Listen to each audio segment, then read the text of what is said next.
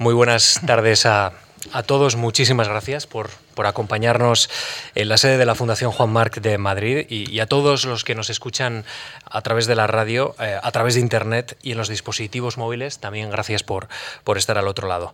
Gracias de verdad por, por estar con nosotros y les invitamos ahora mismo, eh, en los próximos 60 minutos, a escuchar un nuevo capítulo de, de Memorias de la Fundación.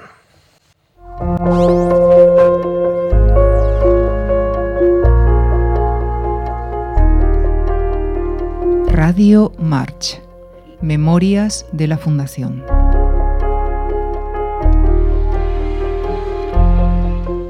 Fernando García de Cortázar, muy buenas tardes.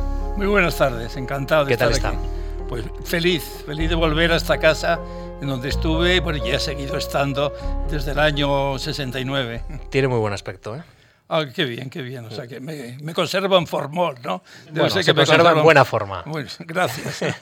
¿Le apetece hacer un poco de, de memoria conmigo? Ah, pues sí, además debe ser un poco la obligación del historiador. Sí. No solo de eso de memoria histórica, que ya tiene un cierto tufillo, sino efectivamente recordar y utilizar la memoria para, para algo y utilizar la historia para algo. ¿Y utilizar también la memoria personal para hacer historia? Ah, pues sí. O por, para vincularla por lo menos a hechos históricos. Viene bien, además la memoria personal viene bien, sobre todo cuando se tiene buena memoria. Y que es mi caso, no sé si hasta ahora, ¿no? Y, y sobre todo del año 69 que empieza mi vinculación así más directamente con la Fundación eh, MAR.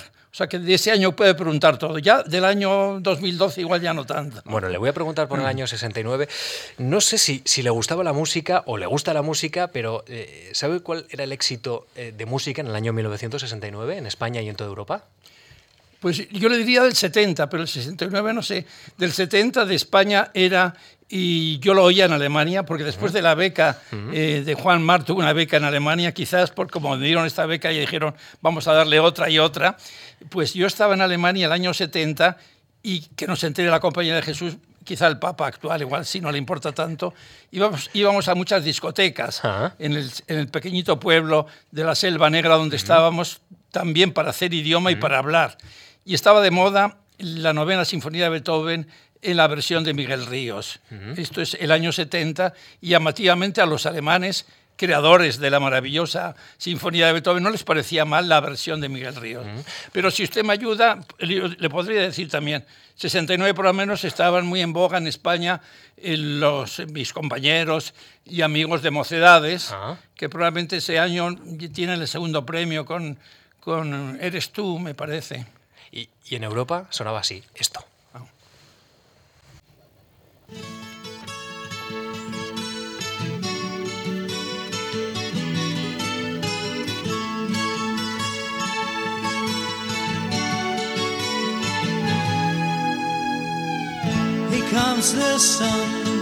Nos hemos olvidado de los Beatles, casi casi. Exacto, es verdad, efectivamente. Yo estaba hace poco en, en, su, en su ciudad, en Liverpool, nos hemos olvidado, pero no hay que olvidarlos. Yo creo que eso es lo bueno de determinadas composiciones de la música moderna que quedan y quedan pues 40 años después, ¿no? Es historia popular y, bueno, ya, ya, lo ha recogido Tony Yatt, eh, el, digamos, el historiador eh, fallecido recientemente, la importancia que han tenido movimientos musicales también para conformar la, la cultura europea, ¿no? La cultura. Claro, ya los historiadores nos sirven mucho, nos sirve mucho para, no solo para los que hacen historia de la vida cotidiana, sino también para todos, un poco los gustos, las reflexiones, las letras, muchas letras son bastante vulgares, ¿no? Y menos mal que mucha gente en España no entiende inglés, bueno, menos mal, tristemente, pero que algunas letras de los Beatles que son terroríficas, ¿no? Que recuerdan también aquellas canciones de la liturgia moderna que son bastante simples, que sustituyeron la gran liturgia anterior al Vaticano II. Pues en el año 69 eh, el hombre estaba a punto de llegar a la Luna, se iniciaba, por ejemplo, el régimen de Gaddafi en Libia, se obtenía la primera de las emisiones de ARPANET, que es el precursor y no de recuerda Internet. usted, no recuerda usted que también el, nuestro rey en ese momento fue proclamado como sucesor a título de rey. La verdad es que en el año 69 ocurrieron muchas cosas y, y, y, usted rondaba los eh, a finales de Ay, los, no me diga, de los no, años no 60. me diga la edad, no me diga la edad. No, no, pero rondaba Quíteme, los 30, quite. vamos a dejarlo Ah, no, por no, ahí. pero más para bajito, más Bueno, para pues abajo. vale. ¿no? Bueno. Nos- Nos rondaba todavía muy lejos de los 30. Tenía, ya voy a decir la edad. ¿Cómo? Tenía 26. ¿Cómo, cómo, cómo lo vivía eh, eh, un chico que había nacido en Un Bilbao, chico, muy bien. eh, eh, que había nacido en Bilbao y que rondaba, pues eso, los 25, 30 años. Vamos a dejarlo ahí. ¿Qué inquietudes tenía eh, aquel Fernando García de Cortázar? Bueno, yo estaba ya dentro de la Compañía de Jesús. Iniciaba mi carrera universitaria como profesor en la Autónoma de, de Madrid bajo la dirección de Miguel Artola, que, que además dirigía mi tesis doctoral. y, y, vivíamos, sí, vivíamos esos, esos momentos tan importantes para la Iglesia y para los españoles, por un lado, que era la sustitución de la vieja liturgia, de los viejos modos anteriores al Vaticano II, y también em, los que vivíamos en la universidad y teníamos bastantes tendencias políticas y carencias políticas, un deseo de cambio, un deseo de cambio que muchas veces también se relacionaba con la historia, porque yo tenía alumnos en la Autónoma de Madrid que estudiaban historia solo por el deseo un poco de a ver si cambiaba España. Muchas veces no tenía ningún interés, eh, casi de promoción. Es el momento en que se aprueba la ley de mayores de 25 años que hace que muchísima gente entre en la universidad y que además condicionó toda mi vida. Yo siempre suelo decir, yo he sido un profesor muy, muy abuelo o muy abuela. Es decir, yo no he, no, he, no he, sido nada duro con mis alumnos, salvo en las tesis doctorales. En las tesis doctorales, a la hora de calificarlas y de enjuiciarlas, he sido muy estricto. Uh -huh. He dirigido 55 tesis doctorales, pero en cambio no he sido muy, muy duro en la época, digamos, en que yo daba una asignatura, pues en cuarto, quinto de carrera. ¿Por qué? Porque estaba muy marcado por mi primera experiencia docente, uh -huh. que fue en la Autónoma de Madrid, donde di clase a los que se incorporaban en la universidad a través de esa nueva ley de mayores de 25 años. Y eran gente, puede usted imaginarse, muchísimo mayor que yo, claro. que tenía 26 años, y me daban enorme pena y enorme ternura, ¿no? Por el deseo que tenían de aprender, las ganas que tenían de aprender.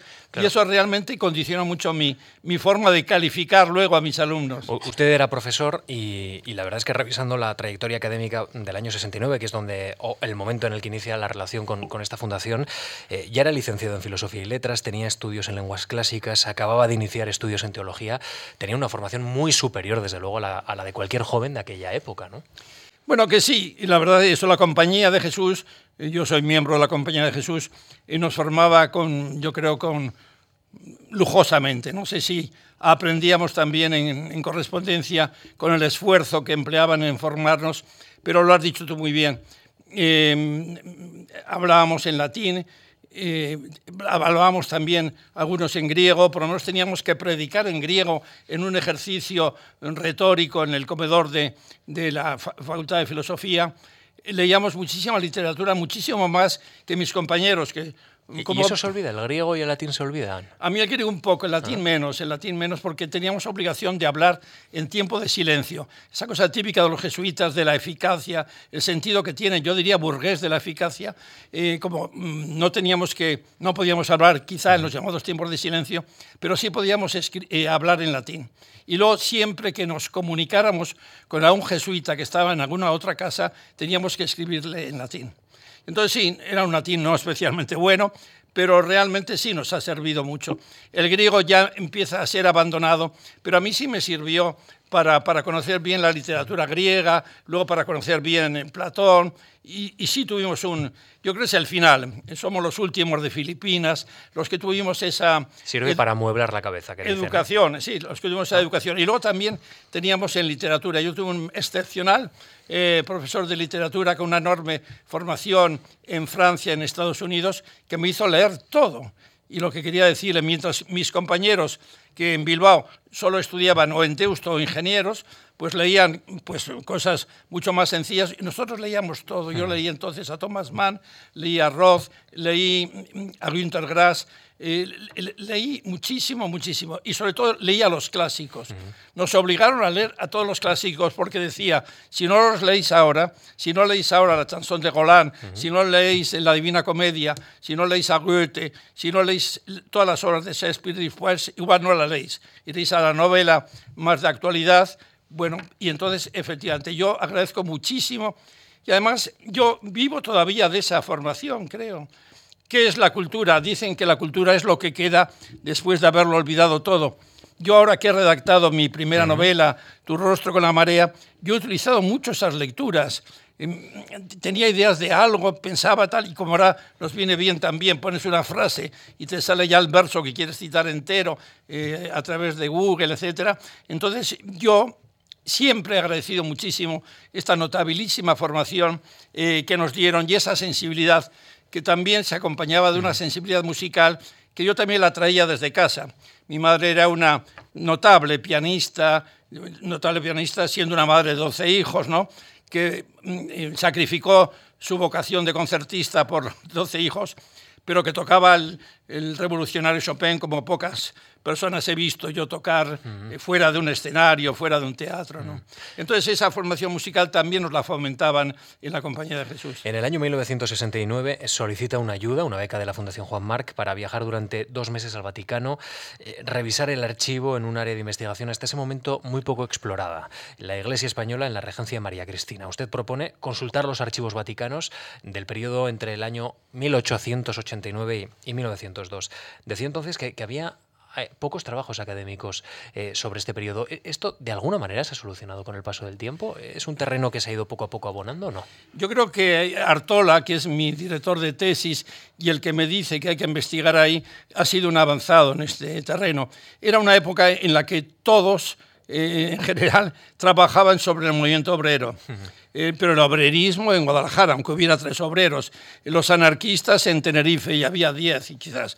Y en cambio Artola dijo, pero si lo importante es estudiar las grandes eh, eh, organizaciones o grandes movimientos de derecha y la influencia que ha podido tener la Iglesia en, este mundo. Todo el mundo le reconocía a la Iglesia una gran capacidad de protagonismo en la historia de España, pero no existían esos trabajos más allá de los puramente apologéticos que nacían desde las filas eclesiásticas. Y él fue el que me, me dijo este trabajo que había que eh, historiar y, y hacer historia de ese periodo que va desde mil, bueno, la restauración, diríamos, hasta 1902, momento de, del ascenso ya a la corona de Alfonso XIII. Y un momento en el que hay unas cosas que se llaman los congresos católicos, en los cuales intervienen los laicos con los eclesiásticos en un momento además muy decisivo, porque la Iglesia está todavía en ese terreno de nadie que no sabe si colaborar con un régimen que es liberal o, entregarse a los carlistas, ¿no? Y entonces en esos movimientos católicos hay tanto carlistas como, como liberales y es un momento apasionante. Y entonces yo vi que lo que tenía que consultar cuanto antes era la, los fondos del Archivo Vaticano. Y para eso solicité esta beca, además una beca muy generosa.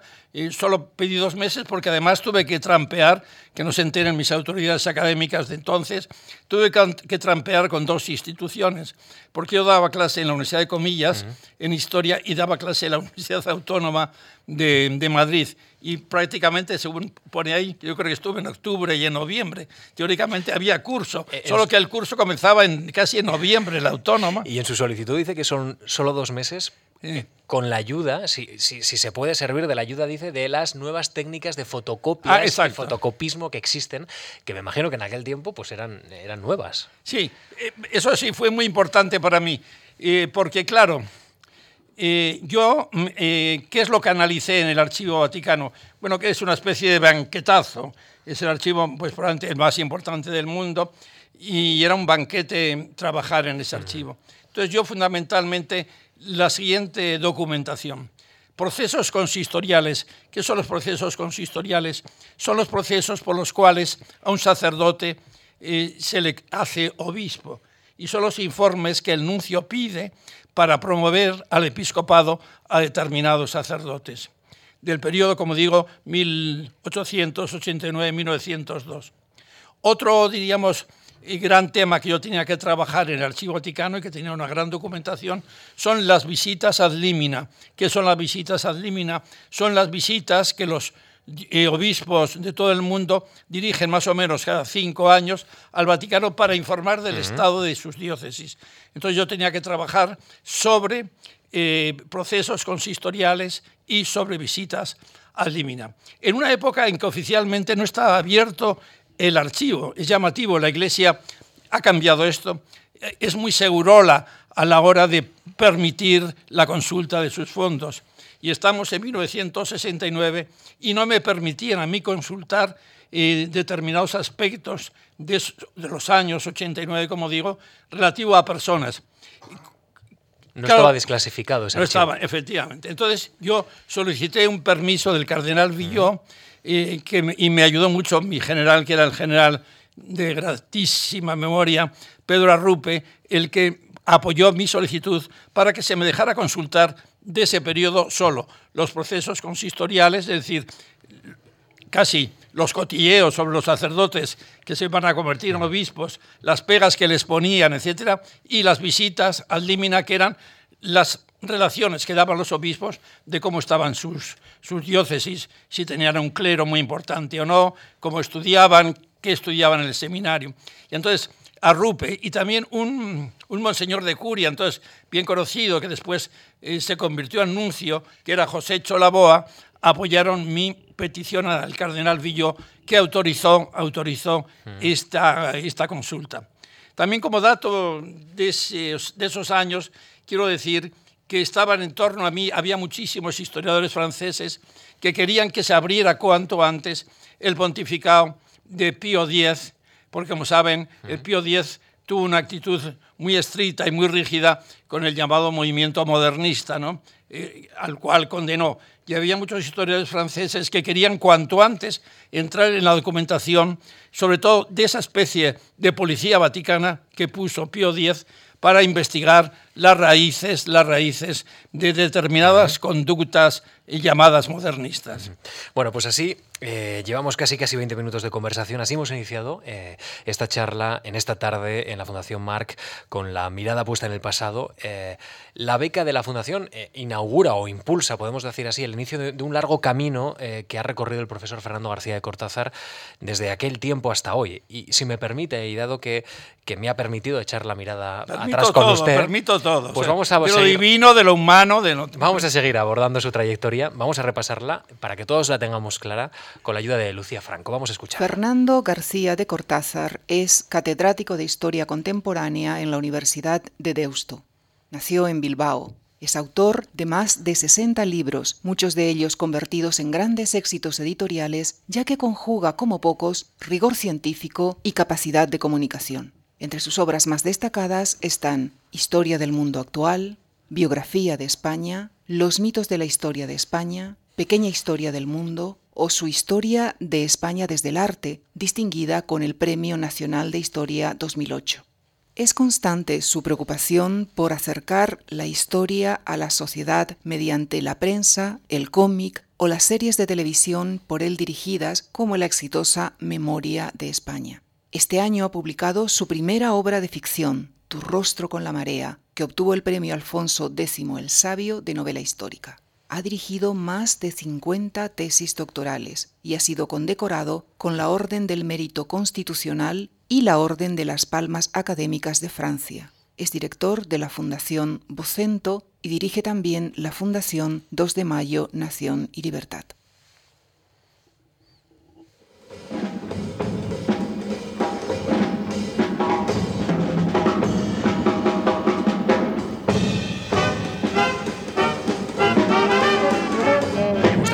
Bang, que no la verá, pero la está escuchando. Una Big Bang que, que nos va a acompañar a lo largo de, esta conversación esta tarde de, viernes.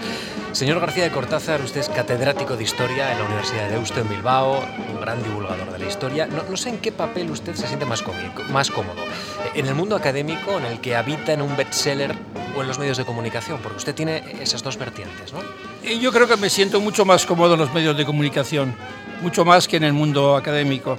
El mundo académico a veces está demasiado encorsetado, son conscientes de vivir en un gueto y a veces las palabras no significan lo que normalmente las palabras significan. Me siento mucho más cómodo en el terreno de la comunicación, en el terreno también de la alta divulgación, mucho más que en el terreno de la escuela, del gueto universitario, en donde, como digo, muchas veces no hay esa preocupación que yo he tenido en toda mi obra de llegar a un gran público, sino se creen que con decir las cosas como salen, sin buscar la belleza, sin buscar la comunicación, pues es suficiente. Entonces yo me siento ciertamente mucho más cómodo hablando con usted ahora que en un congreso de historia en donde nos preocupamos si existen burguesía en el siglo XIX o fracción de burguesía y si Gramsci tuvo razón cuando definió las clases, Y es una asignatura pendiente en nuestro país que la historia conquiste las librerías y, muchas conversaciones en cierta forma en la calle o es algo eh, en cierta forma que es que esto debe preocupar a la ciencia, a esta ciencia histórica o no? Eh, no, tiene que preocuparse enormemente porque podemos estar bajo sospecha de inutilidad social. Es decir, si nosotros no respondemos a las preguntas que la gente nos hace y lo que hacemos es preguntarnos nosotros al gueto y respondernos las palabras que el gueto nos emite, pues realmente podemos preguntarnos para qué servimos. Si no decimos para qué es la historia, si la historia nos hace presente en nuestra actualidad, y pondría ejemplos. Si la historia no se hace presente en este momento de impugnación de la idea de España a través de Cataluña, entonces ¿para qué sirve? Es puro objeto culturalista que me dice si en Versalles las mujeres vestían de una forma o de otra, o si Napoleón ponía una llave para en el momento que la tocara se despertaba de la siesta. No, no, eso no sirve para nada. La historia debe servir para mejorar el presente. Si no, no sirve para nada. Y para eso es mucho mejor pues no sé, un concurso de bacalao al pil pil es mucho más sabroso que no realmente esta especie de, de, concurso de un, dos, tres, ¿no? de nombres, de fechas, de centones. Y como yo siempre he creído siempre, eh, he creído siempre en la historia, Además digo que en eso probablemente influye mi condición de jesuita, este cierto sentido misionero o eficaz y mi condición de bilbaíno, en cuanto que los bilbaínos tenemos un cierto sentido burgués de la eficacia. Yo siempre he creído que la historia debía servir para eso y por eso había que encontrar ese público. Y si mi vecino o con vecino, o como se diga, de los, o con ciudadano, Miguel de Unamuno se quejaba eh, a finales del siglo XIX que lo que le faltaba era un público, yo no me puedo quejar nunca de que me ha faltado un público. Y he recibido las mayores alegrías probablemente de mi vida relacionadas con la producción y con la emisión de mis, de mis libros. ¿no? Cuando me llega el triunfo de la breve historia de España, además vivían mis padres, que nos formaron con ese gusto exquisito de amor a España, pues yo creo que fue la alegría mayor de su vida, que uno de sus hijos se convirtiera en, el que, en buena medida, durante muchos años, iba a dictar a muchos de los españoles la historia de España. Porque realmente eh, yo debo agradecerles a ellos cómo se nos formó. Mi padre estaba obsesionado con que no fuéramos nacionalistas. Y entonces ya desde los 13 o 14 años, en una época en la que se viajaba menos, nos hacía recorrer toda España para demostrarnos que España era maravillosa y que no nos encerráramos nunca en nuestro Bilbao, que podíamos querer, pero que había ciudades más maravillosas y más simpáticas y más artísticas que Bilbao. Equipos de fútbol no. Bueno, eso sí, eso está bien, e-, equipos de fútbol no, pero también mi desafeito, y ya que hemos mencionado la, la, figura de mi padre, eh, puesto que también entiendo que esta emisión tiene algo de biografía y tiene algo de recuerdo personal, le puedo citar una cosa que es admirable en él. Mi padre, nacido en Chile, e hijo de un indiano que prueba fortuna en Chile, y que no quiso su padre, que sería, era un segundón de caserío, un hombre sin especial cultura, no quiso que sus hijos, sus hijos estudiaran en Chile, sino que los mandó eh, a Sevilla, los instaló en Sevilla pues, y los metió como dijo él, de equivocarme con la tradición, los hijos a los jesuitas y las chicas al Sacro Corazón. Y entonces allí estudiaron mis, mi, padre y mis, mis, tíos, etc. Y mis abuelos seguían en Chile. O sea, se desprendieron de sus hijos en aras de una formación buena sobre España y en la idea de España. Y entonces ahí estudiaron y ahí vivieron, etcétera, un tiempo, hasta que mi padre se enamoró de una chica de, de las Arenas, hecho en Bilbao, y, se casó y se fue a vivir a Bilbao. Pero a lo que iba, mi padre era un enorme aficionado al fútbol, enorme aficionado al fútbol, de tal forma que prácticamente pues tenía pues una de las mejores tribunas y cuando se hace el, el, famoso arco de San Mamés, le dan a elegir qué puesto debe tener tenía un carné solicitadísimo eh, que lo hubiera vendido o transferido por lo que hubiera querido. Pero mi padre un día que se hizo un minuto de silencio por la muerte de Argala, que como saben ustedes había participado en el asesinato de Carrero Blanco y en multitud de asesinatos, mi padre escribió una carta al club diciendo yo no puedo pertenecer a un club en el que se honra a los etarras, a los asesinos, con un minuto de silencio. Tomen ustedes el, el carné que muchos de mis hermanos lo aplaudieron, pero dicen, bueno, podíamos haber hecho un poco la trampa, que hubiera venido a nosotros después el carné, pero mi padre no quiso ni que su carné fuera transferido precisamente por eso. Por eso digo que mi afición al Atlético de Bilbao, pues realmente eh, en cierta medida se ha enfriado y la estoy transfiriendo ahora que vivo mucho en Madrid por mi afición al Real Madrid. Fernando, usted desde luego lo, hemos mencionado ahora con, con, la lectura de su trayectoria, eh, se ha dedicado en cuerpo y alma a la explicación de las ideas, la lucha contra los mitos históricos mm, de nuestro país y, participa en una obra que se publica ya, una historia de la nación y del nacionalismo, eh, y una de las ideas que se baraja allí, en lo poco que he podido ojear el libro, que creo que va a salir en, unos días, ¿ah? eh, la verdad es que la larga sombra del franquismo sigue tapizando la idea de España. ¿Esto de qué forma lo tiene que asumir una sociedad que lleva ya 30 años larga de democracia?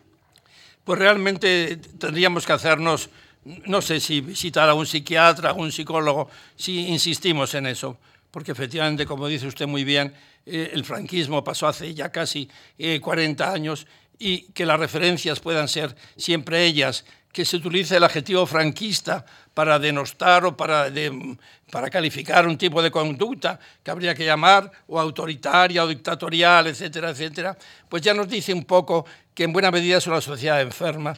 Y es una sociedad claramente enferma, yo creo, y con ciertas patologías, digámoslo, en la idea de España. La idea de España no tiene que ver nada con Franco ni con Primo de Rivera, tiene que ver con el deseo de mejora de una sociedad, con el deseo y el proyecto de futuro para una sociedad que vive en este territorio que llamamos España, que se afinca en una tradición común, que tiene un idioma hermosísimo, que todos los años y todos los días se nos ensancha en el momento que pasa el Atlántico, etc. Y entonces eso no tiene que ver nada con un régimen autoritario. Azaña gritaba, daba unos vivas a España, que emocionaban. nuestro maestro Sánchez Albornoz, considerado como un antiespañol, porque no, no era franquista, desde su exilio en Buenos Aires, al cual yo traté estaba deseando volver a España. Y cuando yo hago la serie Memoria de España, recogí todos los documentales que había de la llegada de don Claudio Sánchez Albornoz al aeropuerto de Barajas, besando la tierra con emoción, no como una liturgia güera, una liturgia vacía de sentido, con la emoción enorme de una persona que aspiraba, lo único ya en ese momento de la vida, a ser enterrado en la Catedral de, de Ávila, en su España natal. Yo he recibido esa tradición y he querido comunicarla a los españoles, esa tradición y también ese sentido de España y ese sentimiento de España. Por eso me duele esta frivolidad con la que a veces habla de España. Y eh, los nacionalistas están en su guion de erosionar la idea de España para afirmarse ellos. Pero nosotros debíamos ser mucho más combativos de defender la idea de España, la idea de España como proyecto que nos hace más libres, que nos hace más iguales, la idea de España que nos libera que nos libera de los fantasmas que tienen los nacionalistas telúricos, lingüísticos, etcétera, etcétera. Y es una pena, efectivamente, que los nacionalismos hayan sido apoyados por una cierta izquierda desnortada que no se da cuenta que con eso lo que está muchas veces apoyando es oligarquías regionales, que son las que controlan las, en los nacionalismos en esas regiones donde se ha hecho fuerte el nacionalismo, fundamentalmente y casi exclusivamente en Cataluña y en el País Vasco. La, verdad es que mm, ahora mismo nos encontramos ante una ausente eh, capacidad de consenso para ponernos de acuerdo, desde luego, sobre la interpretación del, pasado más reciente. Y, en paralelo, los partidos políticos también eh, están demostrando cierta incapacidad para pactar eh, grandes políticas. Eh, y, se me viene a la cabeza, por ejemplo, la política educativa o la política exterior o políticas de Estado, y más en un tiempo tan duro como este, que atravesamos de, crisis. Esta, esta, es una hipótesis que está bien apuntada. ¿Cómo, lo ve usted? ¿Tenemos una falta de capacidad de, encontrar grandes consensos ahora mismo en torno, digamos, a nuestra convivencia? Eh, tristemente estamos todavía en una cultura del enfrentamiento. Yo creo que mm, la guerra civil ha durado demasiado, sobre todo en algunas unas mentes que encima la, resucitan eh, a través de eh, falsas memorias históricas que son las que utilizan el lápiz no para escribir, sino para borrar. ¿no? y estamos también en una cultura de 40 años de franquismo, en los cuales estaba claro quién estaba en un lado y quién estaba en otro. Y eso muchas veces hace imposible esos terrenos amplios de la sociedad liberal en la cual realmente se podía coincidir tanto una cierta izquierda con una cierta derecha, pero sí, esa cierta izquierda además tan dogmática y por otro lado tan, tan antigua y tan anacrónica, realmente está con sus viejos dogmas y sus viejas creencias de confundir el laicismo con el anticlericalismo, de creer que la Iglesia, por ser Iglesia, ya es una institución eh, a combatir, bueno, pues entonces estamos, estamos perdidos. Y realmente teníamos que tener mucho más ejemplos de lo que es la política en otros países, por ejemplo en Francia donde la derecha y la izquierda no les importa coincidir en grandes celebraciones, por ejemplo, pues el centenario de De Gaulle, si es un hombre grande para Francia, ¿cómo no van a coincidir unos y otros? En España realmente nos está siendo imposible. E incluso yo creo en las zonas donde quizás por su desarrollo económico podría ser mucho más fácil la existencia de un pensamiento liberal fuerte o de una sociedad liberal como pueden ser la, Cataluña y el País Vasco, el drama es que esas sociedades han sido engullidas por los nacionalismos. Y los nacionalismos son la antítesis a la sociedad civil. Es decir, no fomentan lo que llamamos sociedad civil, sino al contrario, tratan de canalizarla en aras de un destino predeterminado por ellos. Por eso digo, en España nos encontramos con esa dificultad de encontrar zonas en las cuales, como usted muy bien ha planteado, debíamos coincidir los de un lado y de otro, de uno color o de otro, de lo que fuera. Eh, y el gran tema que usted ha planteado es la educación. Es un drama, efectivamente, la educación en España y el que no se busque nada o por lo menos que no se logre un consenso en torno a este gran tema que hace que España en este momento ocupe los puestos más, más alejados de la cabecera en cuanto a la mm, eh, comprensión de la lectura, en cuanto a las matemáticas, etc. Pero ¿qué ha pasado aquí? Ha pasado aquí algo muy claro, es decir, que yo he hecho más la culpa a la izquierda que a la derecha, en el sentido que ha creído que la exigencia es autoritarismo, que el, hecho de presentar grandes modelos en, en, la escuela y en los colegios es puro adoctrinamiento, eh, que la izquierda ha confundido, como siempre, el rigor y, la, evaluación con un sistema policial, etcétera, etcétera, y donde ha existido una enorme demagogia, una enorme demagogia que ha hecho imposible que efectivamente la educación en la cual debía coincidir, como digo, todos los que piensan en una España mejor, y la España mejor solo se consigue con unos españoles eh, mejores, mejor instruidos, mejor informados, etcétera, pues nos estamos tirando los trastos. Realmente es dramático. Y, sin embargo, y ahora que está mencionando la reforma educativa, eh, y, aunque nos introduce en otro ámbito muy diferente, eh, profesor, eh, si uno, bien, me suena, si uno, suena eso. llámeme novelista. si, uno analiza eh, de forma pormenorizada las diferentes reformas educativas que ha tenido este país, eh, uno puede percibir cómo eh, el fundamento humanístico va cayendo. Y, en esta última reforma también la filosofía, digamos que, tiene menos peso y, que tiene un carácter más optativo que, en otro tipo de reformas. Esto, el hecho continuado de poner el énfasis en la técnica y, abandonar la formación humanística, esto no puede empobrecer también a este país. Este Totalmente, le empobrece, le empobrece. Y además, yo, no sé, me atrevería a pensar y a exigir que en esos planteamientos había que exigir resultados. Y nosotros podemos contar pues una serie de noveles en el terreno de la literatura. Pues habrá que decir que también, ya que España ha hecho esos cambios en pro de la ciencia y de la técnica, pues que nos digan qué noveles mm, están produciendo durante estos, durante estos años. ¿no? En cambio, el idioma, cultivado con esa trascendencia de búsqueda de la belleza y de búsqueda del humanismo, pues nos ha dado unos resultados visibles a través, como digo, de esos premios. En cambio, yo sería mucho más exigente en ese terreno. Y creo claramente que es una desgracia el que aparezcan las humanidades como algo puramente postizo. Mire, eh, eh, creo que es de Ortega la frase, ¿no? que los ingleses se hicieron dueños del mundo con, el, latín y con la, y con la gimnasia. ¿no? y, en Londres a nadie, perdón, en Inglaterra muchas veces no le preguntan a uno lo que ha estudiado, sino le preguntan dónde ha estudiado. Y, las clásicas en Oxford tienen una importancia enorme y han sido la base muchas veces de grandes diplomáticos eh, ingleses. En, cambio, en España esto no ocurre. No ocurre y no ocurre con mi disciplina. Y no, no, no quiero yo eh, dar una imagen diríamos, de puro corporativismo, defensa corporativa de la historia, pero la historia es enormemente importante. ¿Por qué? Porque la historia nos sirve para ver la necesidad de cambio que tiene la sociedad y ver ejemplos claros de sociedades que han cambiado. En un momento cambiante como es el actual, ¿No les parece a ustedes que sería muy importante que tuviéramos esa mente flexible para adoptar cambios, cambios que no solo se refieren, como digo, a la literatura, a las humanidades, a la historia, sino también al terreno técnico o al terreno informático?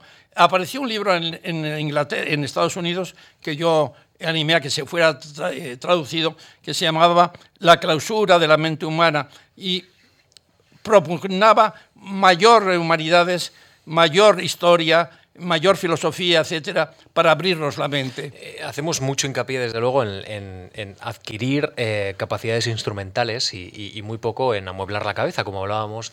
Eh, me imagino que para algo sirve saber latín y saber griego, como iniciamos esta conversación aquí esta tarde. Y yo no sé si esto también tiene, desde luego, cierta influencia luego en el liderazgo político, porque ahora mismo estamos viviendo unos años o, digamos, unos líderes en las que se han formado con un sistema educativo que es muy diferente al que ahora mismo eh, se están formando los líderes del futuro. Corre el riesgo también que nuestra democracia eh, se, digamos, se convierta más en una eh, democracia más utilitaria, las relaciones entre ciudadano, entre gobernado y gobierno cambien y, veamos gobiernos más tecnócratas, es decir, el ciudadano va a necesitar más gestores que políticos, políticos abriendo bien la mente con esa formación humanística. Sí, políticos en el sentido, decía eh, Churchill, ¿no? O estadistas más bien, ¿no? A eso estadistas, los que tratan de cambiar la sociedad y no ganar simplemente las siguientes elecciones, que como decía Churchill serían los políticos. Pues yo creo que em, yo denunciaría la mediocridad de la clase política, incluso comparativamente respecto de hace a unos pocos años. Yo creo que hemos ido a peor ¿Y cómo no, cómo no vamos a ir a peor si efectivamente la educación también ha ido a peor? Porque además yo quiero desbaratar esa idea o ese tópico que ya funciona casi como tópico, que es la generación mejor formada de la historia de España. Bueno, es la generación mejor formada en cuanto al número. Es decir, hay muchísimos más personas, más estudiantes que lo que había hace 20 años. Pero yo le puedo decir, desde mi experiencia, que los alumnos que venían a la Universidad de Deusto hace 30 años venían mucho mejor formados y preparados que los que vienen ahora y que consiguientemente nosotros también hemos bajado el nivel, hemos bajado el nivel y salen también muchísimo peor formados que lo que salían hace 30 años. Y podemos hacer una revisión de los libros de texto.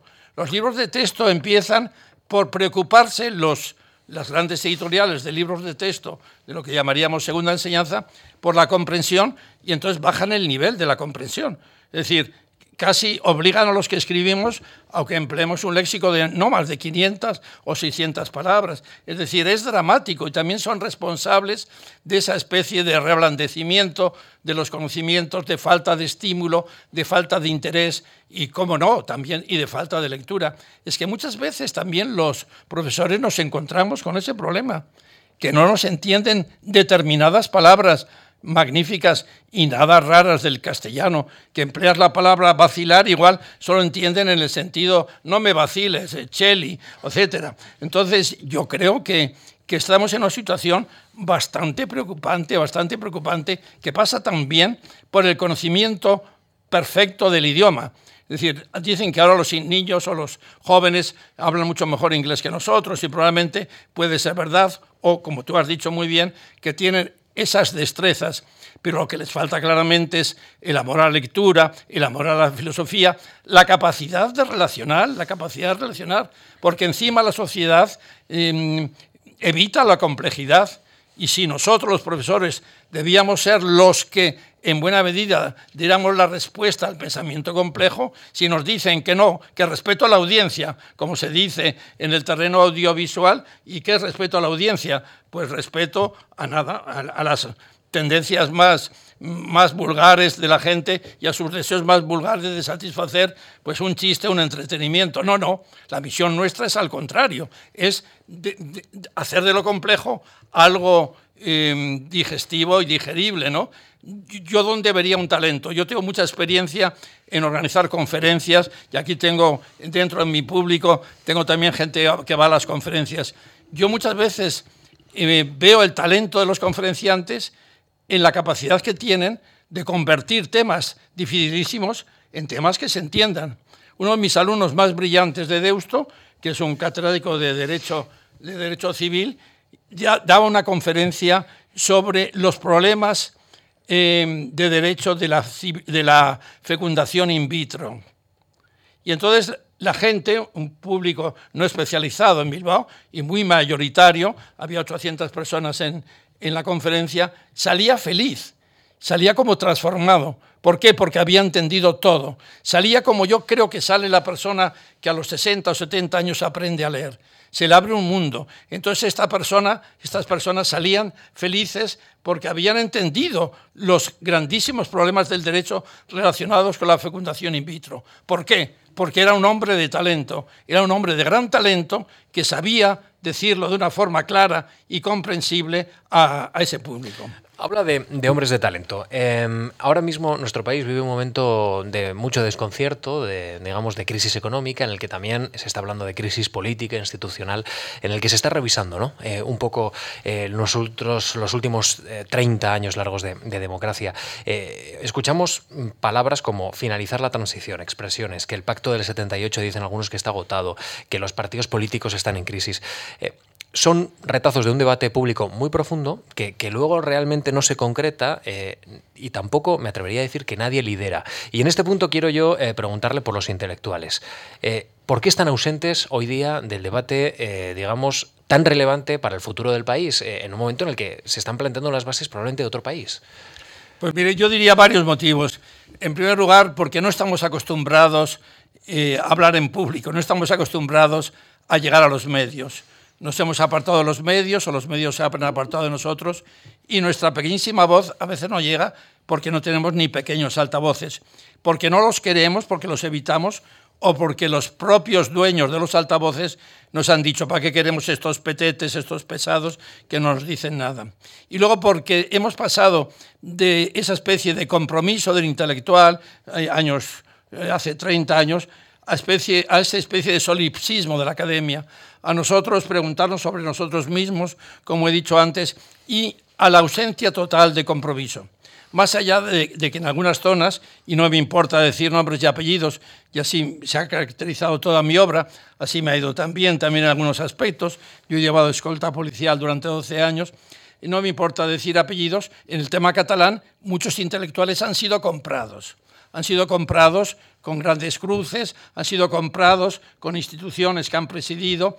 ¿Por qué? Porque les han hecho asumir, diríamos, el proceso de construcción nacional en que se ha visto inmersa Cataluña desde hace 30 o 40 años.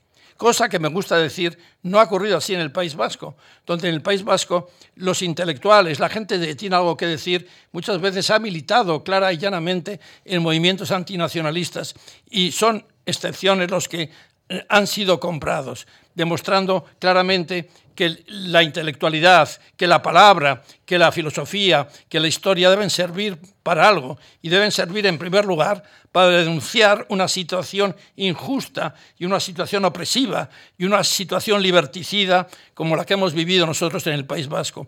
Y esto ciertamente no ha ocurrido en Cataluña, en donde en Cataluña hemos llegado a la situación donde estamos porque por un lado la Generalitat empleando los recursos de todos los españoles dados para cumplir el mandato constitucional de afirmar una España plural, los, lo que han empleado esos dineros ha sido para afirmar una Cataluña única, exclusiva y excluyente, una Cataluña nacionalista. y, en buena medida también habría que anunciar a los medios de comunicación que también se han puesto al servicio de esa construcción nacional que se está produciendo a marchas agigantadas en Cataluña. Yo le pregunto por el, liderazgo de los intelectuales ahora eh, eh, en este momento de desconcierto y, yo no sé si, si, esto sucede porque hay cosas que solo se entienden cuando uno obtiene algo de cierta perspectiva histórica, ¿no? Esto es evidente que para un historiador no, hace falta explicarlo, ¿no? Eh, a veces necesitas un poco de distancia para evaluar los hechos históricos más relevantes. Esto es un mal que afecta a la prensa, desde luego a la hora de analizar qué está sucediendo. Me temo también que al juicio de muchos ciudadanos, eh, pero, pero es, un, es un componente en la perspectiva histórica con el que tiene que jugar ahora mismo la, política y la democracia en nuestro país. Eh, ¿Nosotros cree usted que podemos juzgar bien lo que estamos viviendo? ¿Tenemos los rudimentos eh, intelectuales suficientes como para juzgar bien lo que le está pasando a este país o necesitamos más tiempo? No, no, yo diría que sí. Yo soy un defensor de la historia desde el presente en mis libros yo los termino siempre en el día anterior a que firmo el libro, ¿no? Entonces yo creo que los historiadores tenemos que hacer historia del presente y esa idea que tú me has dicho que se necesita una cierta perspectiva, bueno, pues es verdad, pero qué perspectiva tenemos inmensa del mundo del, del achelense y el madreniense, pero que nos faltan es datos. Entonces ahora no tendremos perspectiva, pero tenemos muchísimos datos y tenemos que interactuar y tenemos que hacer un relato que sea probablemente menos dogmático y mucho más abierto a posibilidad de cambio. Pero sí tenemos que hacer la historia del presente porque alguien la va a hacer y muchas veces se va a hacer contra la propia historia. ¿Por qué? Porque a los que vivimos este presente nos interesa que nos den las claves del presente, que nos den las claves del ayer para interpretar también o para preparar un futuro. Eso es, eso es eh, clarísimo. El problema es que para hacer eso hay que mojarse, hay que embarrarse y muchas veces los intelectuales no lo han querido, han estado mucho más cómodos en esos soliloquios de la universidad pero ¿qué está pasando con la Academia de la Historia, que no se pronuncia eh, sobre el tema catalán? ¿Cómo no está mucho más presente en, este, en este debate, diciendo lo que se está pasando allí, más allá del deseo de los catalanes, desde el punto de vista histórico, es una barbaridad? Y estamos ya en los prolegómenos de 1714.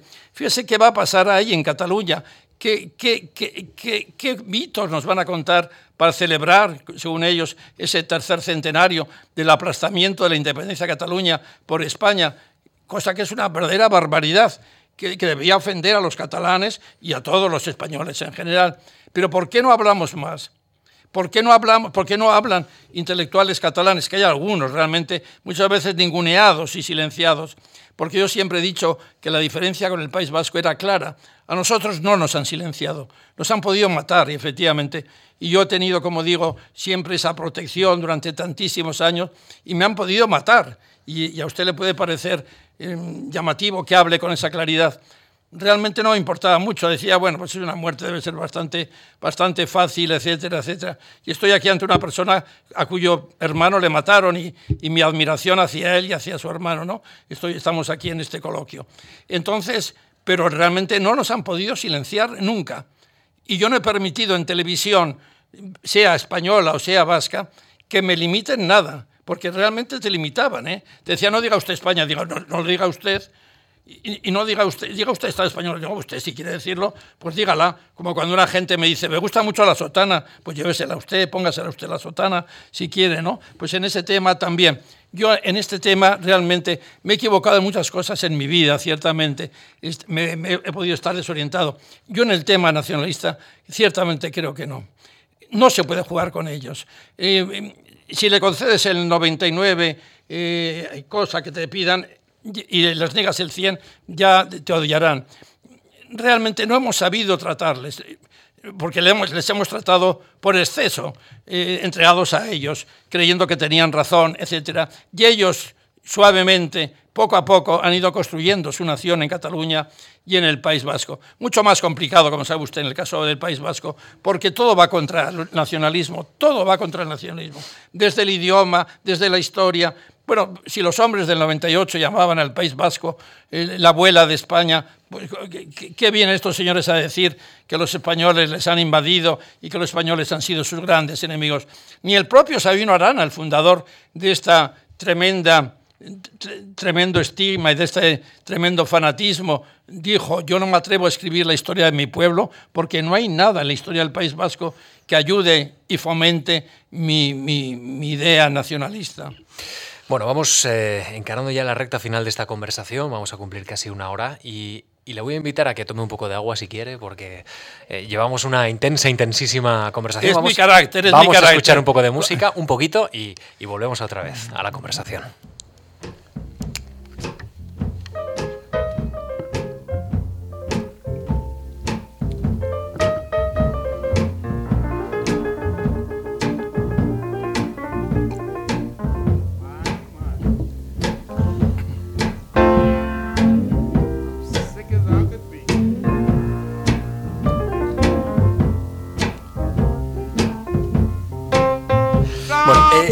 Señor García de Cortázar, que usted considera eh, el hecho más relevante del siglo XX la revolución comunista. Eh, lo leí hace un tiempo. ¿Esto sigue siendo así o no? Ahora mismo, con el paso del tiempo. Bueno, nos ha marcado mucho el siglo. Nos ha marcado tanto el siglo XX, como dice usted, que el propio gran historiador Hosban, aunque no comulguemos con todas sus tesis, él hablaba de un siglo corto para hablar del siglo XX. El siglo corto, ¿por qué? Porque más o menos, habría nacido en torno a la Primera Guerra Mundial y en torno al éxito de la Revolución Bolchevique, que hubiera terminado en 1989 en el momento de autoderrota del socialismo real, caída del muro de Berlín, etc. Entonces ha sido muy importante y, porque en torno a este movimiento y en torno a esta revolución se ha situado buena parte del mundo. Las guerras frías, los bloques, etc. Yo creo que, que sí, no sé dónde lo he escrito, pero lo vuelvo, lo vuelvo a afirmar aquí. Eh, acabamos de comenzar el siglo XXI. Eh, acabamos, la verdad es que llevamos solo 13 años de, de, un largo siglo, y no sé si se atreve usted ahora a plantear algunas de las dinámicas, ya sé que es usted historiador y no voy a ponerle en el brete que me identifique ya un hecho histórico, pero, pero alguna dinámica que pueda definir cree usted un hecho que nos va a acompañar a lo, largo, del siglo XX, que sea influyente, siglo XXI, perdón, que sea influyente para nuestra historia? Ah, pues sí, le voy a decir. Y mire, y en este caso estoy viendo mi público y yo que tengo esa costumbre de, de, saber cuántas personas hay, porque organizo tantos actos, doy tantas conferencias, y aquí hay casi 50%, 50% hombres, 50% mujeres. Pero probablemente la cosa más relevante del siglo XXI va a ser el triunfo definitivo de las mujeres. Es decir, yo creo que van a copar la escena política, la escena cultural, eh, mucho más de lo que han ocupado ahora. ¿Y también en la Iglesia? Y yo creo que la Iglesia también. Y al Papa Francisco, tan acostumbrado a los gestos y a las entrevistas, habría que pedirle ya que oriente hacia eso.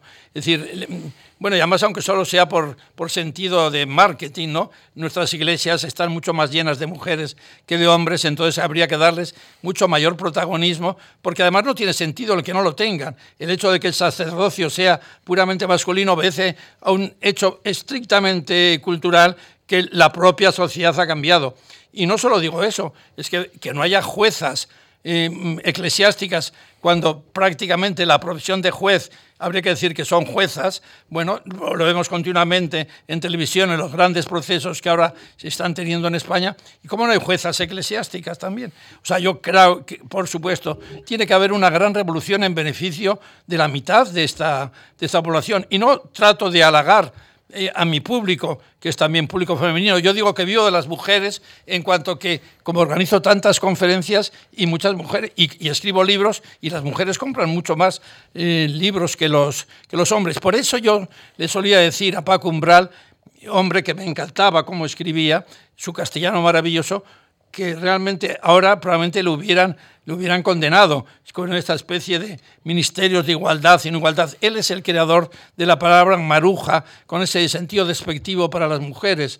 Eh, de que solo les interesa no sé, la vida del corazón o las revistas de la víscera o, hablar de muchachas de servicio o lo que fuera, etcétera, etcétera. No, no, yo creo que el marujeo ahora es masculino, que están persiguiendo eh, en el zapping la bota del Milan o la bota del, del, Real Madrid, en cambio las mujeres es admirable. Vayamos ahora al Prado, incluso vayamos aquí a esta institución que amablemente nos acoge. Seguro que hay más mujeres que hombres en las exposiciones en las conferencias, en la venta, de, en la compra de libros, etcétera. Yo creo que ese es un, movimiento que va a triunfar y espero que, que las mujeres que tienen mucho más talento que nosotros y, y mayor capacidad de resistencia, eso es admirable. Simone de Beauvoir se equivocó cuando cuando quizás no, exageró eh, la influencia que podía tener la mujer, ¿no? Eh, cuando la destacó sí, pero cuando en, algún sentido no la, no, la no, la, llevó más, es el sexo fuerte, es el sexo fuerte. Y lo digo desde muchísimas experiencias, desde la experiencia del dolor. Yo como sacerdote que he atendido a tantísimas víctimas de un lado y de otro, víctimas de la propia vida o de la propia biología, la mujer se recupera mucho antes. Es admirable. La mujer se recupera mucho antes que el hombre de una desgracia, de una desgracia familiar, de una desgracia íntima. Para mí me, me emocionan y entiendo que la mujer tendría que tener una capacidad, pero no de cuota, yo ya no hablo de cuota, que eso sería como la mujer sospecha, ¿no? Que se pone una cuota y dice, ah, esta, esta mujer está ahí por la cuota, no, mire, está, está ahí porque, porque ha ganado su, su puesto. Yo creo que eso es muy importante. En un momento en que si Albert Camus definió el siglo XX como el siglo del miedo, yo realmente, y soy optimista, aunque en esto que voy a decir no parezca serlo, probablemente estamos en el siglo de la desesperanza. Es un momento, diríamos, de cierta desesperanza. Eh, la crisis a dónde nos va a llevar nos debe llevar a un cambio radical de la sociedad y de las relaciones sociales entre nosotros. Yo creo que en el horizonte es un momento donde no hay una luz que brille y que nos atraiga, ¿no? sino todavía estamos un poco con una cierta inercia de un mundo que se nos ha ido, de un mundo que nosotros no hemos sabido capitalizar y gozar del todo y orientarlo hacia el futuro. Y probablemente en estos momentos, y vuelvo a lo que usted me ha preguntado, faltan grandes referencias intelectuales que nos atraigan. Eh, falta eh, una literatura que nos haga mejores. Y yo creo que, que tiene que venir, porque yo creo, sí creo en la capacidad de mejora de la condición humana. Y sí creo que es muy distinto el derecho de sindicación del derecho de manumisión. Y sí creo que es distinto Teresa de Jesús que, Torquemada, por ejemplo. ¿no? Es decir, que ha habido una mejora de la sociedad y que determinadas actitudes eh, opresivas y lesivas para el hombre serían inexplicables ahora en el siglo XXI y los denunciaríamos desde, diríamos, el último personaje de la sociedad hasta el más encumbrado. He dejado eh, para el final de esta conversación la ficción, el territorio en el que eh, acaba de introducirse con, su primera novela, Tu rostro en la marea. Con la marea. Con la marea, perdón. No, sé eh, si es el inicio de una nueva disciplina, de una nueva oportunidad intelectual para, para, usted o, lo va a dejar ahí. No, yo, yo creo que no lo voy a dejar ya soy un poco viejecito, bueno, no he dicho mi edad, y bueno, tú más o menos me lo has calculado. Entonces, yo sí me gustaría tener oportunidad para seguir escribiendo. Yo he amado apasionadamente la historia, y he amado apasionadamente la literatura, he amado apasionadamente este idioma, y como, bueno, para mí no hay otro, efectivamente, que ha tenido una gran literatura. Y entonces eh, la novela me ha dado pie para llegar a territorios donde no he llegado ni, ni con mi sentido heterodoxo de la historia. He llegado a hacer un poco casi espeleología del alma. Me ha llegado a descubrir sentimientos que son plausibles, aunque no me conste por un documento que los tenía un determinado personaje. Y eso me ha gustado mucho. Y también me ha dado pie para decirles a los historiadores que nos tenemos que esforzar en escribir bien, que si la historia es la reina de las humanidades, como yo creo que lo es, debe ser una reina bella, no una reina zarrapastrosa, no una reina astrusa. Y con esta novela, en el cual pues ya han llegado las primeras críticas, una persona ha dicho que la literatura ha entrado en la novela histórica, eh, que, que la capacidad, diríamos, de creación de mundos literarios es clara en esta novela, pues me siento muy, muy orgulloso y muy agradecido también a esa formación que tú me has hecho en esta especie de confesión general que me has hecho hacer, que yo, que yo he tenido. Yo no podía haber escrito esta novela si no hubiera leído la gran literatura europea del siglo XX, si no hubiera leído a Galdós, si no hubiera leído a Clarín, no hubiera podido escribir. Y por supuesto, si no hubiera leído y mamado en Cervantes. ¿no? Yo creo que, mm, que es un mundo que nosotros los historiadores tenemos que aprovechar tenemos que aprovechar para, como ha pasado en esta novela, Tu rostro con la marea, en el cual yo describo la, Europa entre guerras, con una proyección en España, pero que los escenarios me eran más fáciles porque yo he dado clase de eso y he escrito sobre eso. Pero más allá, eh, eh, la afición me ha servido para presentar personajes que sean plausibles, aunque no sean reales, porque al lado hay un personaje real de la misma sociedad, de los mismos gustos, de la misma condición diplomática que es real. Pero en cambio mis personajes, muchos de ellos no son reales, pero me sirven para adentrarnos en la capacidad de amor y para describir también algo tan sumamente importante como es que en época de, huracanes de hierro o en época de llamas, como es este periodo de entreguerras, también el amor existe, el amor con complicaciones, el amor con distintas caras, el amor que viene y va, el amor que lleva el rostro con la marea. Y a mí, para mí ha sido una experiencia enorme, gustosa, y además una experiencia que quizás, como ha dicho un crítico, debía haber empezado antes, pero quizás el público que me ha halagado tanto siguiendo todos mis libros en historia, me ha hecho retrasar este mi desembarco en la literatura, pero que está desde siempre en mi, en mi biografía. Yo dudé cuando estudié en Salamanca, más tuve la inmensa suerte de tener, me preguntabas tú por maestros, grandes maestros, Miguel Artola, Fernando Lázaro Carreter, pues entonces yo tuve esa suerte y estuve dudando de, de, de hacer, de estudiar literatura más que historia. Luego me tentó la historia porque además mi hermano mayor es un notable historiador, bien conocido también en Europa, y entonces me dijo, yo creo que tú, como jesuita, la historia te va a dar más pie a presentar, diríamos, reacciones, a tomar partido por el hombre, a, apostar por, por la creatividad del hombre y por la mejora del hombre, hacer un balance de aciertos y desaciertos con la literatura. Lo que siempre he creído, y no ahora que me inicio en este mundo de la literatura, es que la literatura tiene mayor valor recurrente que la historia. ¿Y, por qué tiene especial sentido para usted un, verso de Ana Akhmatova, que leo literalmente, en el futuro se pudre el pasado? Sí, eh, Ana Akhmatova, que es un personaje también de mi, de mi novela Tu rostro con la marea, eh, a través de su estancia y de su vida. Y es un personaje que, que, me gusta, esta gran poetisa rusa. Eh, ¿Por qué? Porque a veces em, en el futuro el pasado se complica, el pasado, diríamos, em, se olvida, el pasado también se manipula. Yo como historiador puedo decir que a veces las memorias em, quizás hay que pasarla por el tamiz del, diríamos, de la disciplina del historiador, porque hay memorias que están claramente escritas para engañar, para mentir, para dar una imagen distinta a la que fue el protagonista, y porque otras veces en el pasado eh, la memoria desfallece y se dicen cosas que no habían ocurrido.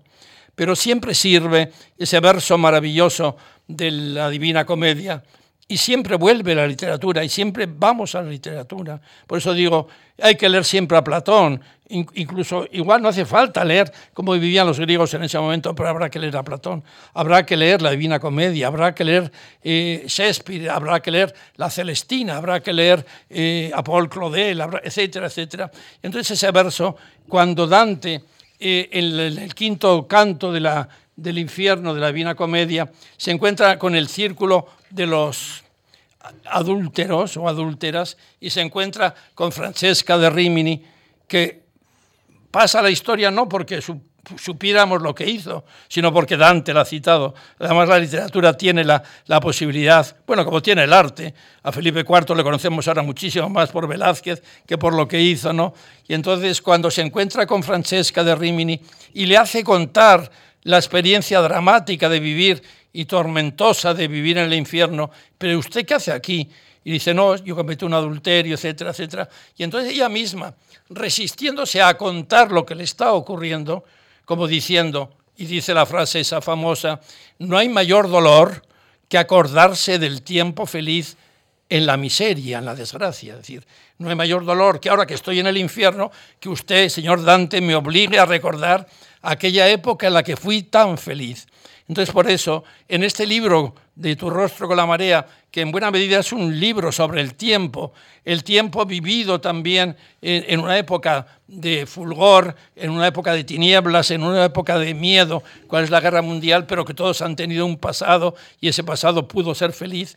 Por eso yo he introducido a este personaje, Ana Akhmatova, como he introducido muchísimas referencias literarias, porque siempre va y viene la literatura. Y en esta línea, y permítanme yo que tengo ese sentido del presente y la realidad, si he dicho esto, también lo, tengo que relacionar con un acontecimiento que me pasó aquí en Madrid, eh, en el Hotel Rich, que es el siguiente. Rodríguez Delgado era un psiquiatra importantísimo eh, que hizo su vida en América en la época de Franco y en la época de repescar los grandes cerebros de, esa, que habían salido al extranjero, se le repescó a Roy Delgado. Yo le conocí porque le invité a dar una conferencia. Y entonces, en el momento en que vino a Madrid la viuda de Kennedy, Ethel Kennedy, entonces Rodríguez Delgado organizó una cena en el Hotel Rich y asistimos una serie de personas. Y entonces Ethel Kennedy, la mujer de, de Edward Kennedy, que vio cómo a su marido lo mataban en aquel hotel electoral y tuvo esos dos minutos del cuerpo ya desvanecido y moribundo de su marido entre sus brazos, en una conversación amena y simpática, ella con enorme serenidad al gran psiquiatra Río Delgado, al cual ella valoraba mucho, le dijo, mire, señor profesor, yo solo le pido una cosa, que usted me arranque de aquí los dos minutos en los cuales el cuerpo sin vida ya de mi marido se desploma entre mis brazos. Y Rodríguez Delgado dijo, no puedo hacer nada. Efectivamente, porque nosotros seguimos, aunque quisiéramos arrancarnos de nosotros esos, seguimos con esas imágenes. Y esta novela, en buena medida, sirve también para recordar lo que en un tiempo no feliz o no muy feliz, nos acordamos del tiempo feliz que vivimos. Empezamos la conversación hablando de memoria y, hemos terminado hablando de. Claro, en un historiador, en un historiador es lógico que.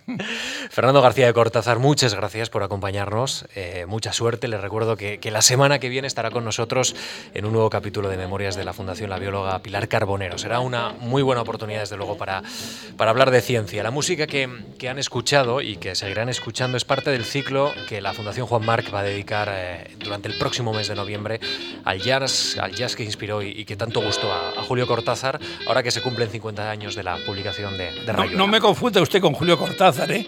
Hay dos Cortázar en esta conversación. Me da, tiempo, me da tiempo a que le cuente una anécdota. O si Vamos, sí, sí, si, no, la, escucha la música, la Big Band está Pues mire, a mí me ocurrió, no, no, no quiero dar nombres, que me llamaba por teléfono una persona con un cierto nivel cultural, además, teóricamente se supone, en la, en la, línea de la administración, y dijo, don Julio Cortázar, por favor. Y entonces yo dije, pues mire, espere usted un momento porque está terminando de escribir Rayuela. Y entonces la persona dijo, pues ya llamaré más tarde, llamaré más tarde. Y efectivamente, y llamó más tarde, y ya cuando llamó le dije, pues mire, ha llegado usted tarde porque ya se ha ido al otro lado, porque ya estaba esperando su llamada. Efectivamente me ocurrió eso. Muchas gracias, señor García de Cortázar, gracias.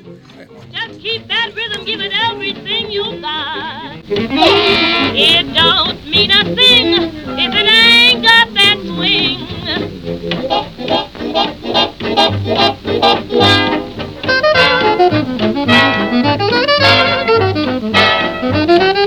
you.